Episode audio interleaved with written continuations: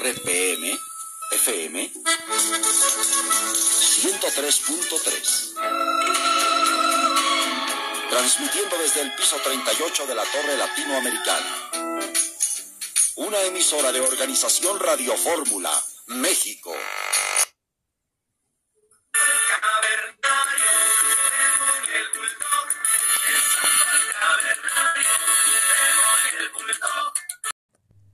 Hola, buenos días Radio Escuchas. Espero que estén muy bien el día de hoy. Les habla Teófilo Bravo, que junto con mi compañera Lolita Ayala les daremos las noticias. Buenos días, Lolita. Muy buenos días, mi queridísimo Teófilo. Les hablaremos el día de hoy sobre un tema bastante crítico y que es de vital importancia para los mexicanos, porque en nuestra época actual estamos atravesando por momentos muy malos, debido a algunas decisiones que nos han llevado a problemas. Pero antes de eso, déjenme agradecerle a todos los oyentes que están aquí cada día siguiendo nuestros pasos. Me alegra comentarles que tenemos una invitada que es un honor tenerla con nosotros, la gran Silvia Pinal, la primera dama de Tlaxcala, que nos contará un poco este cambio radical en su vida de la farándula a la política. Explícanos un poco cómo ha sido este proceso de apoyar a tu esposo, por favor. ¿Cómo estás? Muy bien, gracias. Bueno, ¿qué te puedo decir? La verdad es que ha sido un cambio completo para mí y para mi familia. Definitivamente son mundos distintos, pero al final de cuentas ambos dan de qué hablar y son encaminados a un beneficio social. Uno al entretenimiento y el otro al bienestar común. Definitivamente nuestro matrimonio ha marcado su carrera política y me encanta apoyarlo. Desde el nombramiento en hace aproximadamente cuatro años justo en el año 1981. Por ahora soy titular del DIF Escala. Y bueno, cuando trabajas en ello, pues te acercas más a tu público y conoces más a la sociedad en la que vives. Ser esposa del gobernador es la escala del PRI. Claro que tiene sus beneficios, y un ejemplo claro soy yo. Pues el cine, como saben, es muy fuerte y pues me ha abierto un panorama distinto que el vivir interpretando películas y demás filmes no me había dado cuenta de lo que pasa dentro de la política de nuestro país, permitiendo crecer como persona y en mi trabajo. López Portillo, al nombrar a su hermana como frente a la industria cinematográfica, el propósito que ella tenía como objetivo era restaurar el cine de oro, época en donde mis papeles fueron destacando. Sin embargo, los permisos y la entrada a la inversión extranjera lógicamente traían nuevas ideas y proyectos diferentes, pero no todo fue color de rosa, pues al momento en que empezaron a apoyar este tipo de proyectos, se dejó a un lado a los directores mexicanos y eso que tenían muy buenos proyectos. Muchas gracias por esta breve entrevista, mi querida Silvia. Datos muy interesantes y sobre todo muy legítimos de acuerdo al tema que a continuación tomaremos. Como mencionó al inicio del programa mi compañero, hablaremos de México en la globalización, específicamente de los últimos dos episodios que hemos vivido como sociedad acerca de esta crisis que ha generado situaciones demandantes, como acciones que han causado la muerte. Hemos entrevistado a ciudadanos como parte de un análisis social para comprender cómo es la visión del pueblo acerca de la política y economía. La mayoría de las personas cree ciegamente en lo que dice el presidente acerca de la nacionalización de la banca. Otras estaban en desacuerdo con lo establecido. Dicen que el país caerá en bancarrota. Lo más sorprendente fue una mujer que su respuesta fue ¿Qué es la nacionalización de la banca? A continuación, una invitada quien nos compartirá su opinión acerca del descontento en México. Adelante, por favor. Primero que nada, gracias por el espacio. Mi nombre es Claudia, tengo 18 años, vivo con mis papás en un departamento en Portales. Mi papá es obrero y mi mamá ama de casa. Para ayudar a mis papás, trabajaba en una zapatería medio tiempo. Tengo dos hermanos que debido a la devaluación del peso, carestía y el encarecimiento de la canasta básica, existió la necesidad de que mis hermanos se autoemplearan como tragafuegos. Sé que no es lo mejor, pero la necesidad nos obliga a todos apoyemos en casa con algún dinero. Mi mamá no puede apoyar por una enfermedad que requiere de tratamiento y muchas medicinas, y lo que le pagan a mi papá es mínimo. Es increíble cómo después de que en la radio nos decían que teníamos que aprender a administrar, la abundancia, muchos de nosotros tengan la necesidad de trabajar y muchos más de dejar sus estudios, como yo. Todos nos preguntamos dónde está el milagro del petróleo. Esto que está pasando es una situación muy grave, y más para la raza vulnerable de la sociedad. Para entrarnos más en ello, contamos con la presencia de la licenciada María Antonieta, quien nos explicará un contexto más ecuánime y a fondo sobre esta crisis. Señorita María, ¿cómo se percibe todo esto? ¿Qué tiene que decirnos usted al respecto? Hola, muy buenos días. Primero que nada, quiero agradecer por este espacio y por haber recurrido a mí para poder explicar lo que se ha estado viviendo en nuestro país. Para comenzar, quiero mencionar unos puntos importantes sobre el gobierno del expresidente López Portillo. Entre 1970 y 1982, México vivió nuevos cambios en el gobierno y la sociedad. Este proceso fue en plano político de la apertura democrática del presidente Luis Echeverría Álvarez, a la creación de un sistema nacional de partidos políticos en el sexenio del presidente José López Portillo. No me dejarás mentir, ¿no, Teófilo? Claro. En su periodo sucedieron hechos como la concentración, la petrolización de la economía y la aplicación de la reforma política inicial para democratizar al país. La primera visita del Papa Juan Pablo II no puede pasar desapercibida y en apenas un par de años el más alto crecimiento económico nacional en su historia, seguido de una grave caída y con ello la devaluación de la moneda mexicana, que fue algo que nos ha afectado a todos. En pocas palabras, se malbarató el petróleo. Al inicio del gobierno del presidente José López Portillo, se propone un modelo económico llamado Alianza para la Producción. Este sería el último gobierno populista de la historia de nuestro país Portillo confiaba plenamente en el aliento de la bonanza petrolera, pues esperaba diera grandes recursos al país. Sin embargo, pues lamento decirte, Teófilo, que la deuda externa pasó de 26 mil millones a 80 mil millones de dólares y la calidad de los precios del petróleo y la salida del país de aproximadamente 9 mil millones de dólares entre julio y agosto de 1981 llevaron a una nueva crisis. Hijos de su qué horror. En febrero de 1982, el peso se devaluó al perderse el respaldo en monedas extranjeras y cayó de 22 a 70 pesos por dólar teo. Por otro lado, en agosto de ese mismo año, un terremoto financiero sacudió los mercados internacionales y México declaraba tener a lo que le llamaron problema de caja temporal que impedía cubrir los gastos de la deuda externa. Cuando la realidad era que estábamos en la quiebra. Es ahí cuando José López Portillo decide nacionalizar la banca y actuar ahora. Cabe mencionar que la política económica proteccionista que aplicó México desde mediados de los 40 hasta los 80, Lolita, influyó y teniendo un papel muy importante para la crisis de 1982, pues esta contribuyó a la industrialización del país, el modelo proteccionista y de sustitución de importaciones que caracterizó por un buen periodo a la economía mexicana. Pero, ¿qué crees, Lolita? Por el lado positivo, permitió el crecimiento de los ingresos de la población en general, mejoró el bienestar y fomentó el desarrollo de una importante cantidad de industrias mexicanas. Sin embargo, desafortunadamente, la falta de eficiencia de las empresas y la mala calidad de los productos nacionales los hacía poco exportables. El modelo también originó una estructura oligopolítica. ¿Qué es esto? En las que prácticamente dominaban unas cuantas fábricas de cada tipo de producto. Ante la falta de competencias, estas empresas elaboran productos con menor calidad, que es a lo que me refería anteriormente, Teo. Las empresas mexicanas no exportaban sus productos, así que no disponían de divisas que les permitieran modernizarse y ganar competitividad, además de la gran dependencia tecnológica que se tenía que importar. Ello hizo que la balanza comercial del país se volviera insostenible y que diera origen al cierre continuo de empresas y pequeños comercios. Esto posicionó a los gobiernos tanto de Echeverría como de Portillo en situaciones bastante complejas como lo hemos visto en la televisión. ¿No es así? Sí. Hablando en materia económica, orillando al país a solicitar préstamos financieros que fueron condicionados a la implementación de políticas neoliberales y si hay algo que podemos concluir del neoliberalismo es que definitivamente ha traído beneficios y en cierto punto estabilidad económica. Pero también desafortunadamente y tristemente, una mayor desigualdad en ella.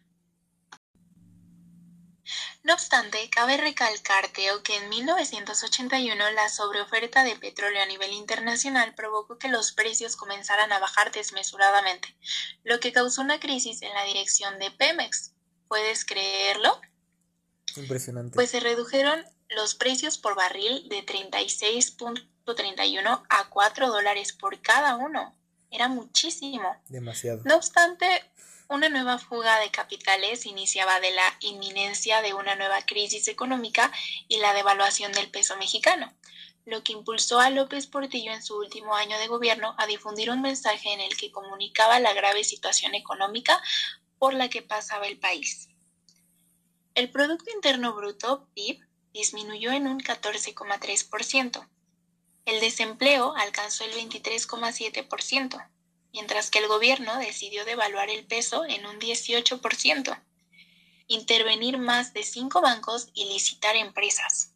Los elevados precios en alimentos y artículos vitales, la disminución de los apoyos al campo, el desempleo y los bajos salarios fueron factores que repercutieron en las familias mexicanas, como tal fue en el caso de la entrevistada, e influyeron en la migración hacia el país vecino, en este caso pues Estados Unidos y en el crecimiento de las ciudades, por supuesto.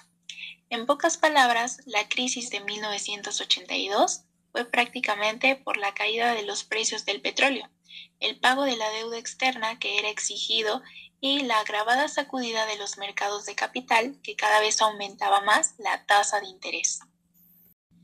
Para nuestra mala suerte, Lolita, en 1982 se vino abajo todo un modelo de la economía mexicana, donde el mercado interno servía de estímulo a la industrialización, pero lamentablemente el déficit era que México importaba más insumos de lo que lograba exportar. Durante este lapso se han vivido unas caídas brutales en nuestros indicadores económicos. A partir de diciembre de 1982, con la crisis de la deuda externa encima, se inicia en México un largo proceso de transición promovido por el Ejecutivo Federal hacia nuevos modos de organizar y promover la producción y el intercambio, así como de relacionar la economía del país con el resto del mundo. Yo creo que el descubrimiento de Cantarell, el superyacimiento de petróleo, fue explotado de manera increíble y desmesurada, Teo, de manera confiada. Se vio como la oportunidad para transitar a una nueva economía, pero esto coincidió con algo que no estaba pensado, Lolita, algo imprevisto. El hecho de que por razones del mercado mundial se vino abajo el precio del petróleo, el mercado obviamente se saturó y al no tener bien estructurada nuestra economía como país, pues nos vino a afectar. Para poder explotarlo se hicieron inversiones cuantiosas, muy numerosas, por lo que se tuvo la necesidad de pedir préstamos, generándonos una deuda enorme que por evidentes razones pagar pues se convertía en una condena. Debido a ello, todo el sistema económico se tensa, se recorta el gasto público, se disminuyen las prestaciones a sectores poblacionales y la inflación se origina. Seguía la gran fuga de capitales y también el petróleo en cuestión de precios seguía cayendo mundialmente. Es entonces, Lolita, cuando México entra en esto que llamamos crisis de 1982 y llega el descontento poblacional, por supuesto, el peso de la deuda externa y la imposibilidad de crecer industrialmente. De igual forma, es algo que nos va a afectar. Ello pues no favorecía y no podíamos enfrentar la situación como tal, nos costaba mucho trabajo, llevándonos a un estancamiento interno en el cual solo se producía para pagar las deudas, recayendo en el PIB que se generaba anualmente, impactándolo negativamente. Ante esta situación, Teo, las medidas que decide imponer el expresidente Portillo son, como mencionaba anteriormente, la nacionalización de la banca y el establecimiento del control de cambios. Así, ya no se fugaron los capitales, pero lamentablemente se dejó una profunda crisis al fin de su sexenio. Con lo que respecta a la nacionalización de la banca, pues fue un proceso por medio del cual a inicios de los años 80 concluyó la votación de distintas medidas de política económica, Teo, que modificaron la operación del sistema financiero mexicano. Ahora, es fundamentalmente que el comercio de los bancos particulares no radicara exclusivamente en la colocación de sus propios recursos, sino que movilizar el ahorro nacional, Lolita, y las disponibilidades financieras de la nación. Ahora, enfocándonos más, nos cancelaron el total de los contratos ya firmados para exportar. Más del 80% del acceso de divisas eran del petróleo. A esto hay que sumarle que la deuda de México justo por aquellos días, ¿qué te gusta, Teo? Se cuadruplicó de 20 a 80 millones de dólares. Más o menos. El resultado, pues obviamente fue que no hubo con qué abonar ni siquiera los intereses, ¿no? Y bueno, hasta aquí mi reporte, Joaquín. ¿Cómo que Joaquín? Creo que te estás equivocando de programa, ¿eh? Teo, perdóname, una disculpa, es la costumbre. Sí, sí, sí, ya. Pero muchas gracias. Los datos que has proporcionado me parecen muy acertados con las situaciones que han pasado. Con el contexto histórico que nos presentó la ciudadana, estamos checando más o menos lo que ha pasado en el país. Ahora, escuchemos una opinión más con otra invitada, que me da mucho gusto tenerla aquí, mi amiguísima, Bernarda Sepúlveda. Buenas tardes, Teo Lolita. Muchas gracias por esta invitación y permitirme conversar un rato con ustedes. En forma adicional, tuve la suerte de ocupar el cargo durante los seis años del mandato del presidente de la Madrid, lo cual significó que desde un principio pudiera desarrollar cabalmente un claro proyecto de política exterior. Bajo la rectoría del presidente de la República se delineó un proyecto preciso de lo que se quería hacer en el ámbito de las relaciones internacionales de México. Esto me facilitó de manera extraordinaria la labor a desarrollar, pues puede iniciar, continuar y concluir un programa de política exterior que a mi juicio fue de suma importancia para el país durante el periodo de 1982-1988. Otro factor de importancia que deseo destacar, Lolita, es la oportunidad que tuve de colaborar con un presidente que entendía los asuntos y los problemas internacionales y que también contaba con experiencia en ese campo. Por ende, tenía una clara visión sobre lo que debía ser la acción externa de México, hecho que asimismo facilitó enormemente mi función. Por otra parte, fue un titular ejecutivo federal que tuvo la gran virtud de saber delegar funciones en sus secretarios de Estado. Esto permitió una respuesta exacta y adecuada de parte de cada uno de sus colaboradores, pero con la necesaria rendición de cuentas directa al presidente de la República. De esta manera se logró evitar que otros elementos interfirieran en la conducción de la política exterior. Al asignar responsabilidades precisas, el primer mandatario evitó que surgiera una confusión de funciones entre sus colaboradores. Gracias a ello, el programa de política exterior, que se definió en 1982 y culminó en 1988, se pudo desarrollar con precisión. La anterior política económica proteccionista contribuyó a la industrialización del país. Lamentablemente, la ineficiencia y la dependencia tecnológica volvió a complejar la situación. Portillo fue un presidente con visión, que tenía ganas de sacar adelante al país y de modernizarnos. Su plan inicial era fabuloso. En un sexenio planeaba casi casi lanzar a México como una potencia. Para mí, ha sido uno de los mejores presidentes del país. Ha sido un hombre con liderazgo imponente. Sinceramente opino que no es culpable de las crisis a las cuales se le adjudican. Muchísimas gracias por tu opinión y por tu tiempo, amiguísima. Estoy viendo el otro lado de la moneda gracias a lo que dijiste, desde un punto más perspicaz. Pero viéndolo como no hagas cosas buenas que parezcan malas. Pero cada quien tiene su opinión allá en casita.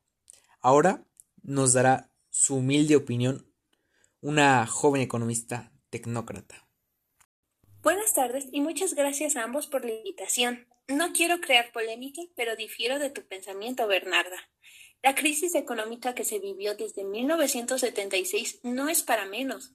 El gobierno de Echeverría se embarcó en políticas populistas para recuperar el consenso político y también se centró en apaciguar a los estudiantes inconformes de las protestas. Y ninguno me dejará de mentir en decir que las consecuencias globales de las políticas dadas por Echeverría fueron la desestabilización de la economía, el desaceleramiento de la inflación y el aumento del déficit externo a fines de su periodo presidencial.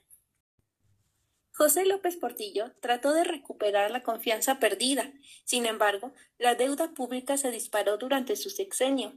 Este gobierno se caracterizó por el despilfarro de recursos, no es sorpresa para nadie el que los recursos beneficiaran únicamente a los magnates privados. Además, aceptó condiciones políticas y económicas que exceden en mucho el crédito de la nación y que encarnan la pérdida de soberanía.